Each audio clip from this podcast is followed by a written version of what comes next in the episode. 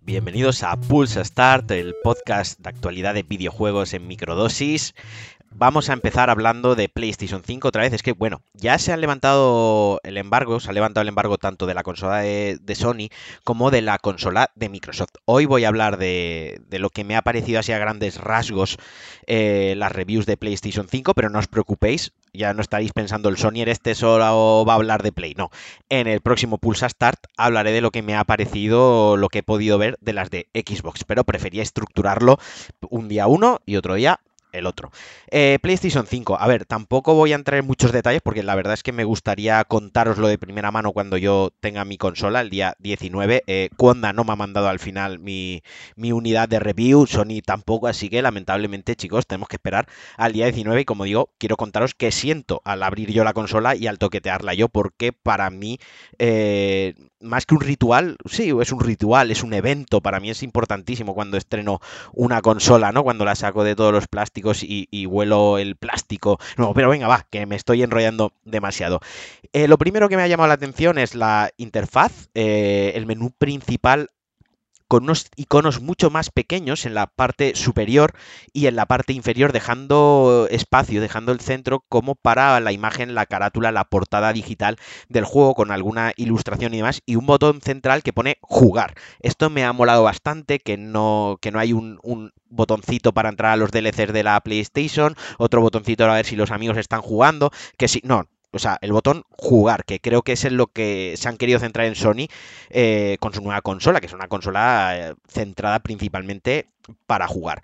Eso sí, por ejemplo, se puede filtrar los juegos porque ahora arrastramos las compras, arrastramos nuestra biblioteca digital de juegos de PlayStation 4 por la retrocompatibilidad de la que ahora hablaré un poquito más. Así que ahora podemos filtrar por PlayStation 5, por PlayStation 4 o los juegos de PlayStation Now. Quien sea suscriptor de este servicio, a lo mejor tenga algún juego de consolas anteriores, pues bueno, pues también lo puede filtrar por ahí. Lo que se ha perdido, que para mí es una pena, que sí, que luego vendrá en un parche posterior, que sí, que no es nada importante. Pero por ejemplo, se han perdido las carpetas. A mí me resultaba muy útil porque yo tenía una carpeta de juegos digitales, otra carpeta de juegos físicos y otra carpeta de juegos multiplayer. Así, cuando quería jugar un juego eh, físico y no sabía si lo tenía físico o digital, sabía que estaba en esa carpeta, sabía que tenía que meter el disco y sabía que el juego estaba instalado. Y tampoco se puede personalizar a nivel visual los colores de la interfaz ni hay temas.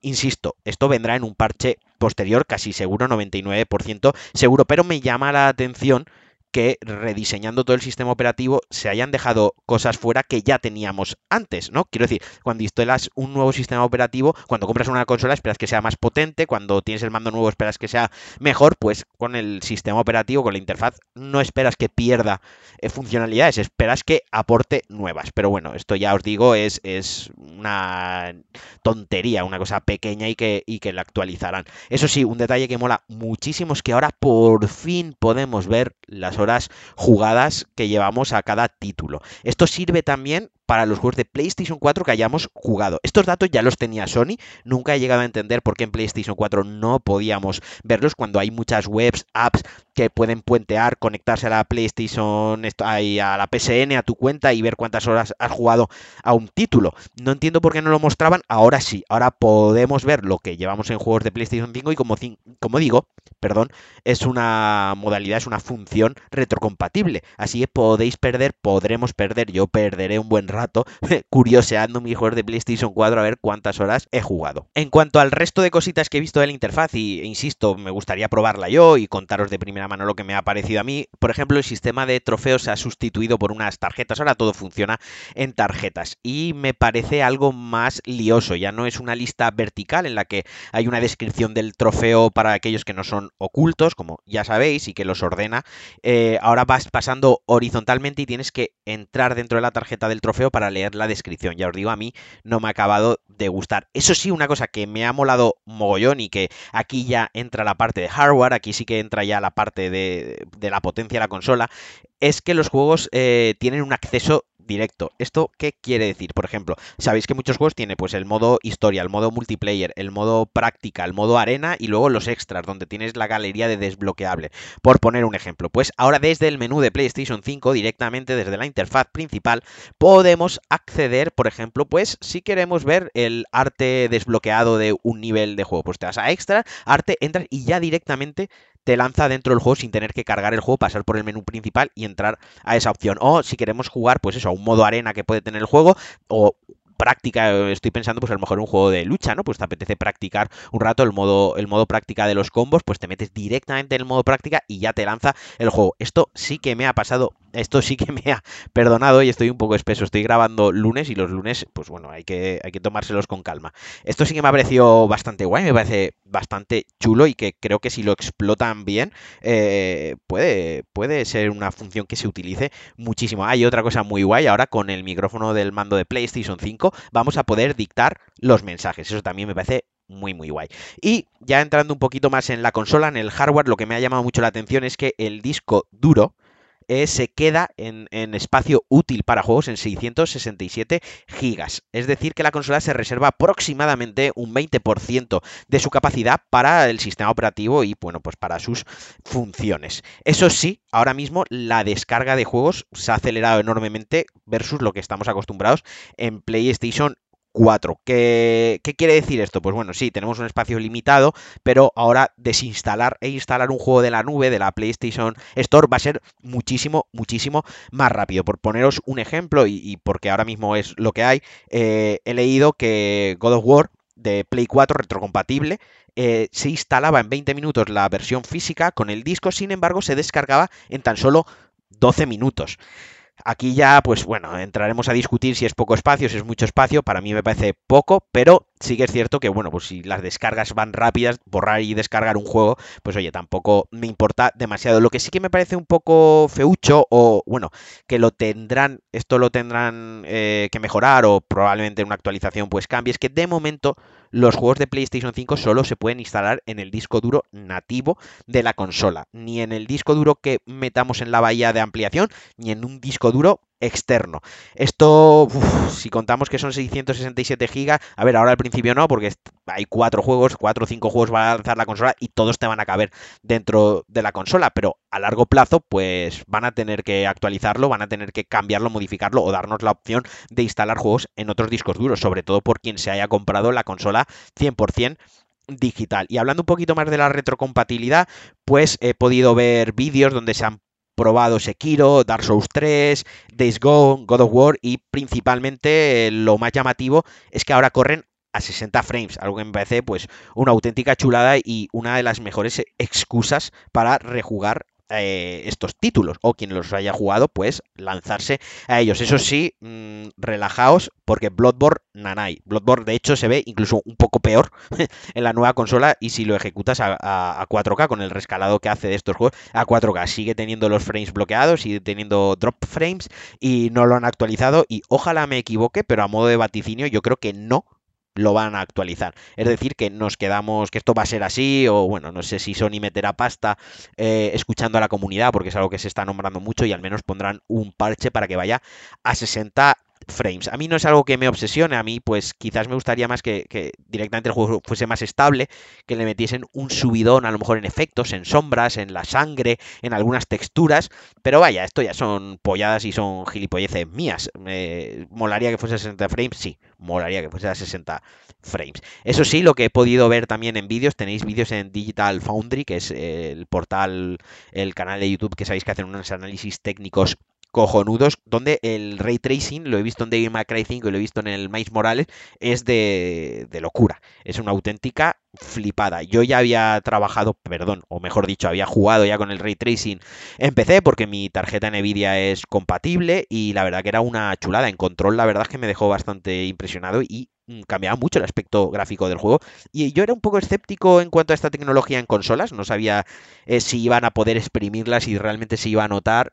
Y sí, o sea, lo que he podido ver es alucinante y eso que es solo el principio y son juegos, ya os digo, de Devil May Cry 5 es un juego de PlayStation 4, de, Xbox One, de la anterior generación, que le han metido el parche Ray Tracing, lo han trabajado un poquito y, y Morales no deja de ser un juego, entre comillas, y no se me malinterprete, menor. Quiero decir, no es un juego completo como tal, es otro juego donde se está trabajando en base a un juego de la anterior generación. Y ya para cerrar, esto es simplemente un recordatorio para todos aquellos que no tengáis la consola reservada, que sepáis que no va a haber unidades para Walkins. Es decir, que solo se van a vender online, o sea, las que se van a mandar a casa, las que ya estén reservadas, pagadas y así solicitado, y los que tenemos la consola reservada en tienda física, tenemos que elegir unos horarios, unas zanjas horarias para poder recogerlo. Esto se hace como medida preventiva por el tema del coronavirus, que ya sabéis, para que no se aglutine gente en las tiendas, que la gente no acuda en masa, si no la tienes reservada, pues vas a tener que esperar probablemente a la campaña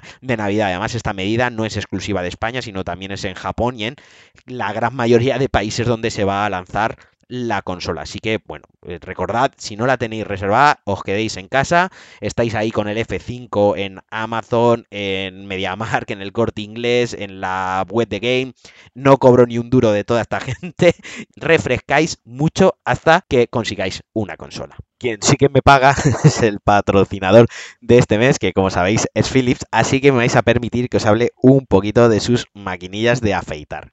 Y es que Philips ha lanzado las OneBlade, una nueva gama de maquinillas de afeitar totalmente inalámbrica, con una batería de hasta 40 minutos y que las cuchillas, si os soléis afeitar 3, 4 veces por semana, pueden llegar a durar hasta 4 meses. Pensad solo en el ahorro de maquinillas desechables que, haríais y además lo que no contaminas por, por, utilizar maquinillas de plástico que las usas una vez y las tiras porque la segunda vez ya el, el filo te corta directamente y que además, como os dije, la podéis utilizar para vuestra higiene y vuestro rasurado personal, ya no solo sea la barba, sino en la cabeza o en el cuerpo. Os podéis dar un repaso rápido todas las mañanas a la barba debajo de la ducha, porque además se puede mojar, que esto me parece la pollísima, poder usarla mientras te duchas, y la gama va desde los 35 euros hasta los 100 euros. Tenéis una gama bastante amplia de maquinillas, en función, pues si la queréis con más funciones, con que puedas perfilarte la barba, si simplemente la queréis para un repaso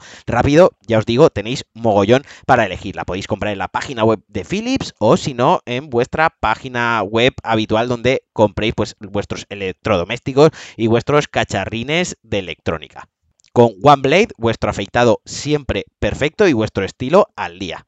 Y ya para cerrar y que no sea todo PlayStation 5, un, monográfico de, lo que he visto, de lo que he leído en las reviews, eh, anota muy rápida mm, una noticia, algo que me ha llamado la atención, Marvel's Avengers lleva unas pérdidas, el juego que, se lanzó hace relativamente poco de la franquicia de los Vengadores, de 63 millones de dólares. Y esto viene porque el juego solo ha vendido 3 millones de copias y además sabéis que es un juego estilo Destiny, es un juego casi como servicio. Ha caído mogollón el número de jugadores, apenas hay jugadores en línea, apenas hay gente exprimiendo el título y esto se debe primero a que la calidad del título de lanzamiento pues fue es bastante regulera y con que además se han retrasado las actualizaciones. Este tipo de juegos que funcionan como servicio viven de las actualizaciones, requieren que siempre estén actualizando, mejorando parches, eh, mejorando las stats. Esto está muy OP, esto hay que nerfearlo, esto hay que trabajarlo un poco más. Viven de las actualizaciones, que es, al final es lo que tiene enganchado al, jugador, al pues que todas las semanas o todos los días quieras jugar una hora para desbloquear cosas nuevas, lo que se ha metido en el último parche y demás. Pues se ha retrasado y además también han anunciado que el parche de la Next Gen eh, que optimizará el juego para Xbox Series X y para PlayStation 5 pues también se va a retrasar. Esto son cosas pues que no, obviamente no han ayudado a que se vendan más copias del juego y encima han hecho pues que la gente en general se sienta bastante defraudada y un malestar general entre los jugadores. A mí mm, no voy a decir me alegro porque yo no me alegro nunca de, de estas cosas porque al final aquí lo que hay detrás hay gente trabajando que corre corre peligro sus puestos de trabajo, como digo, pero en parte es un poco merecido. Quiero decir, si vas a sacar un producto, si vas a sacar un juego, mm, además de los Avengers, donde la expectativa es enorme, porque no ha habido juego de los Avengers en todos estos años donde Marvel ha explotado el universo cinematográfico, coño, cúrratelo. Y, y, si no ha y si ha salido pocho, pues pon todos tus medios por mejorar el juego. Y, y Dios me libre de defender a esta gente, pero joder, Hello Games con No Man's Sky lo han hecho de putísima madre. El juego era una, un auténtico despropósito al salir y han estado años, o sea, desde el primer momento dijeron vamos a trabajar en el juego y han ido trabajándolo, obviamente. Entonces, quiero decir, eh, no sé que le metan caña. Ahora mira, mientras grabo esto me está viniendo a la cabeza Anthem, que también iban a remodelarlo, iban a sacar un parche, iban a reestructurar el juego porque era eh, putísima mierda. Y siento la palabra, sabéis que no me suelo referir así a los juegos, pero, es que es lo que era. Y, y, ahí se ha quedado, aún estamos esperando. Así que bueno, hasta aquí el Pulsa Start de hoy. Muchísimas gracias por escucharme, como siempre. Muchísimas gracias por los mensajes que me mandáis diciendo que os mola mucho el podcast. A mí me hace ilusión, vaya, como el primer día que empecé a grabar un podcast. Y muchísimas gracias también al patrocinador que tenemos este mes. Os recuerdo que es Philips, con sus OneBlade, con las afeitadoras, como ya os he comentado en la cuñita. Os mando un abrazo muy fuerte a todos. Nos escuchamos el jueves y adiós. Thank you.